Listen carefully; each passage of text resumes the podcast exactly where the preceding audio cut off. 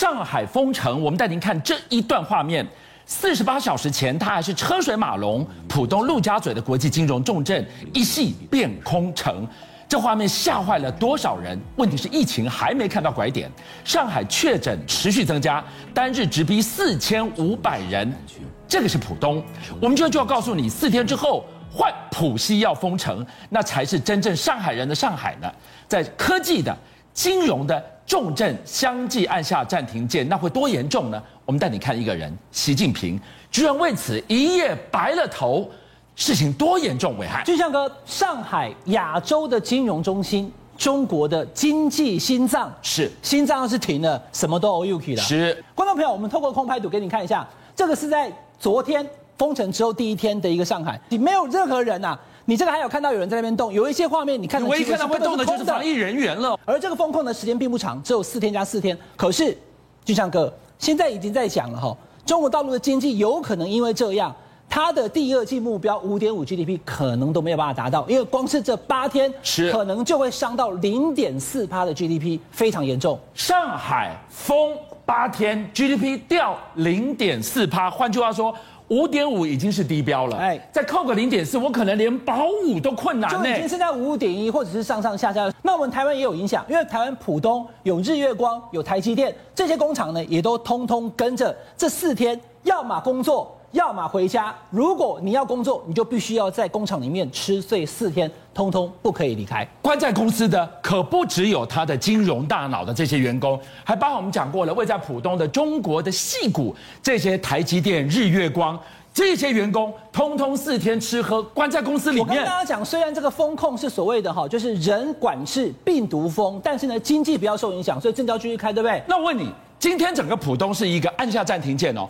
不断不断，里面还在产出东西，做得出来，你运得出去吗？有一些工厂根本都没有做了。我要跟俊相哥讲哦，因为台积电说配合政策，我到现在也不知道台积电的普通的工厂到底这四天有没有运作。但是其实中国大陆官方是希望能够运作的，因为中国大陆官方是希望说不要受到太多的经济影响，是希望能够保五嘛。所以它包含了空港跟海港，中国大陆最大的上海港港口，其实它基本上是没有停的。但是俊相哥，像空运来讲的话。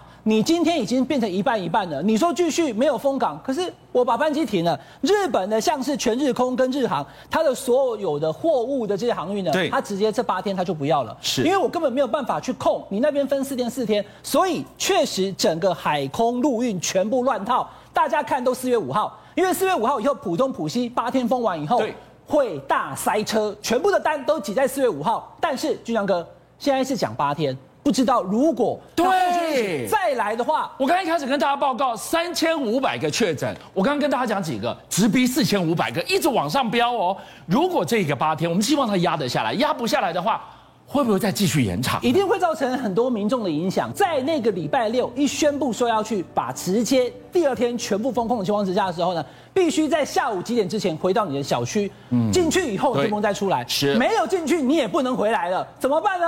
我正在剪头发，我正在缝双眼皮。我就跟观众朋友讲哈，这个是一个例子。有一个人他因为跑去做双眼皮的手术啊，他做完以后呢，双眼皮的线还没有拆，可是。哎、医生啊，他来了个微信给他哈，我说我感觉我的线再不拆啊，我的肉都要长长跟线长在一起了。他说那我寄那个东西给你哦，我寄这些刀片跟镊子给你自己拆好不好？没办法啊，这算仁医啊，上海仁医，他跑到小区的门口，隔着那个网去帮他赶快做了一个手术，帮他拆线，隔着栅栏拆线呐、啊，隔着栅栏拆。这是另外一个，也是他剪头发剪到一半以后，收到通知要回小区，头发剪到一半以后。这个剪头发的师傅跟着他回去他的小区，有没有？这个小弟弟他帮他剪完以后，因为他也不能进去，进去他也出不来了。这就是目前在上海浦东四天、浦西四天的风控状况。好，今天是浦东风的第二天。愚人节那一天可以解封，接着换浦西接棒。我们请江导，我们来看到浦西传统上是上海人的上海，这是灵魂情感上的上海。对，这个地方封了之后，刚刚暐瀚说了，这是金融的上海。是，刚刚听到的是科技的上海，两个引擎陆续 shut down，对整个中国经济还有上海人的冲击有多大？其实浦西啊，我们现在所讲的浦西，那才是上海。在上海人的眼中来讲，那浦西才是上海。为什么呢？一九九零年代，虽然当时呢，因为改革开放，把浦东开始建设，我们看到浦东那些画面啊，那些建筑物看起来其实就是人工刻意打造的。可是你要讲到上海的核心、上海的灵魂、上海的价值，那就是非浦西莫属。而且浦西呢，大家都知道一句话就，宁可要浦西一间一张床，不要浦东一间房。就是宁可我住在浦西啊，我住浦东住那么大没有用，因为那不叫上海啊。可是现在关键来了，为什么封浦西那么重要？其实我们知道，从二零一七年以后，浦西呢已经转变成为外资的最爱。我们大家印象中，一九九零到二零零零年那个时代啊，那个浦东建设，那真是一飞这个飞黄腾达。我在一九九零年代到浦东去采访，那根本是在农地上看人家盖房子。是，可是，在浦西现在不一样了，百分之六十五的外资喜欢在浦西。他把总部设在浦西，所以你知道浦西这个重要性。如果封起来要，它影响整个上海的经济、上海的这个生命、生活机能，还有这个上海对外的形象。好，伟汉，进一步我们来看到，金融的、科技的引擎，如果陆续按下暂停键，都在问，那冲击多大？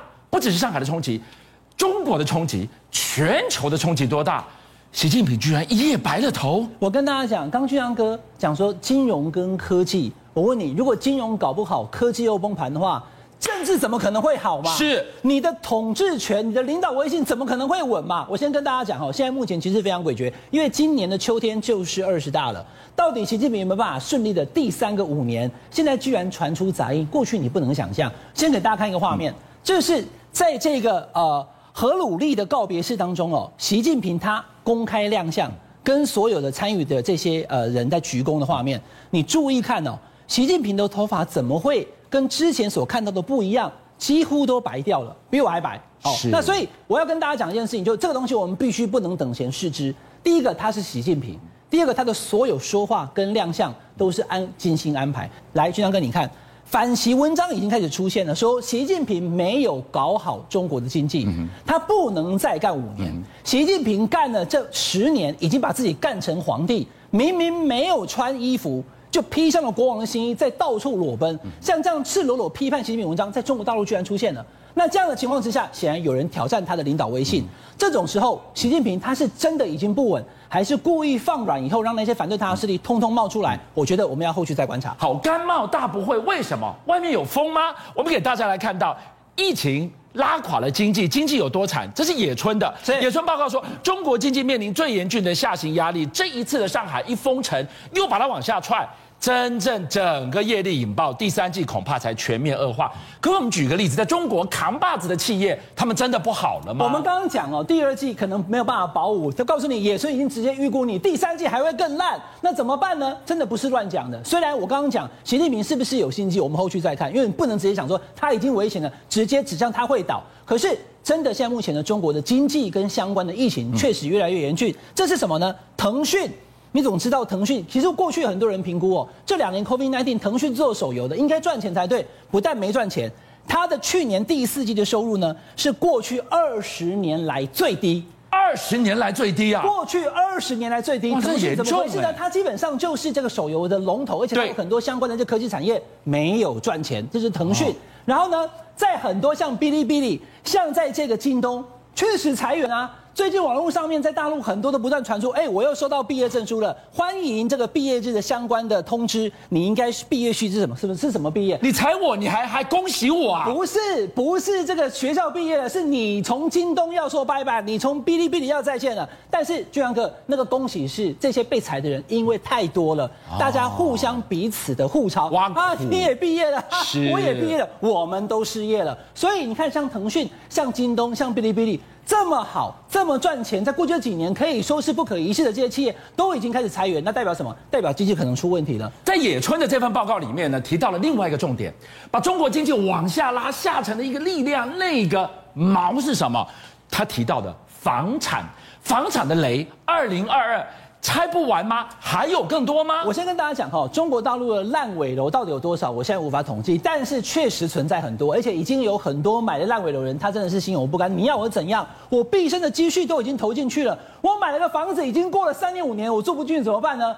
我就把我的所有家当扛上去住了。这个影片大家看一下，我没有骗你，二十九楼，我的天，二十九楼没有水、没有电、没有瓦斯，怎么活？没关系，没有水我就扛水。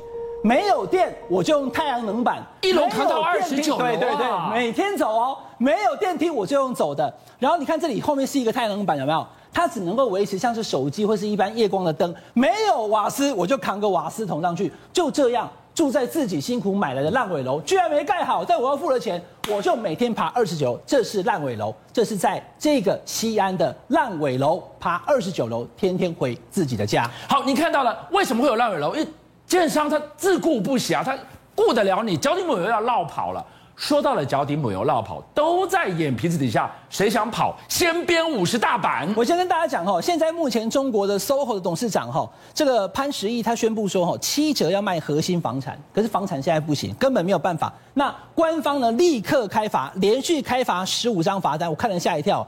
罚了一点一五亿的人民币呀！你直接就开罚了。那这个房产现在目前搞不好，烂尾楼一堆，再加上呢外资通通往外撤，大家感觉中国大陆经济不行了，都在往外跑。中国的资本现在目前前所未见的，每天天哦，每天是外流五亿美金。通通的往外跑，所以呢，中国大陆经济确实风雨飘摇。哇，潘石屹一叶知秋啊！先前才传出他要甩卖，卖给谁？卖给黑石集团，卖给黑石集团，脚底抹油，他要跑了。结果天天就罚你，天天罚你，罚到一点一五亿人民币，看你还跑不跑？钱给我留在中国。所以现在目前的状况就是，中国大陆现在大家都想往外跑，外资跑第一，但是你其他的东西跑了，我就罚你。所以呢，中国大陆在今年非常严峻。尤其是刚刚跟一开始跟大家讲的，连上海都封控八天了，这是习近平非常严峻的难关。邀请您一起加入五七报新闻会员，跟俊相一起挖真相。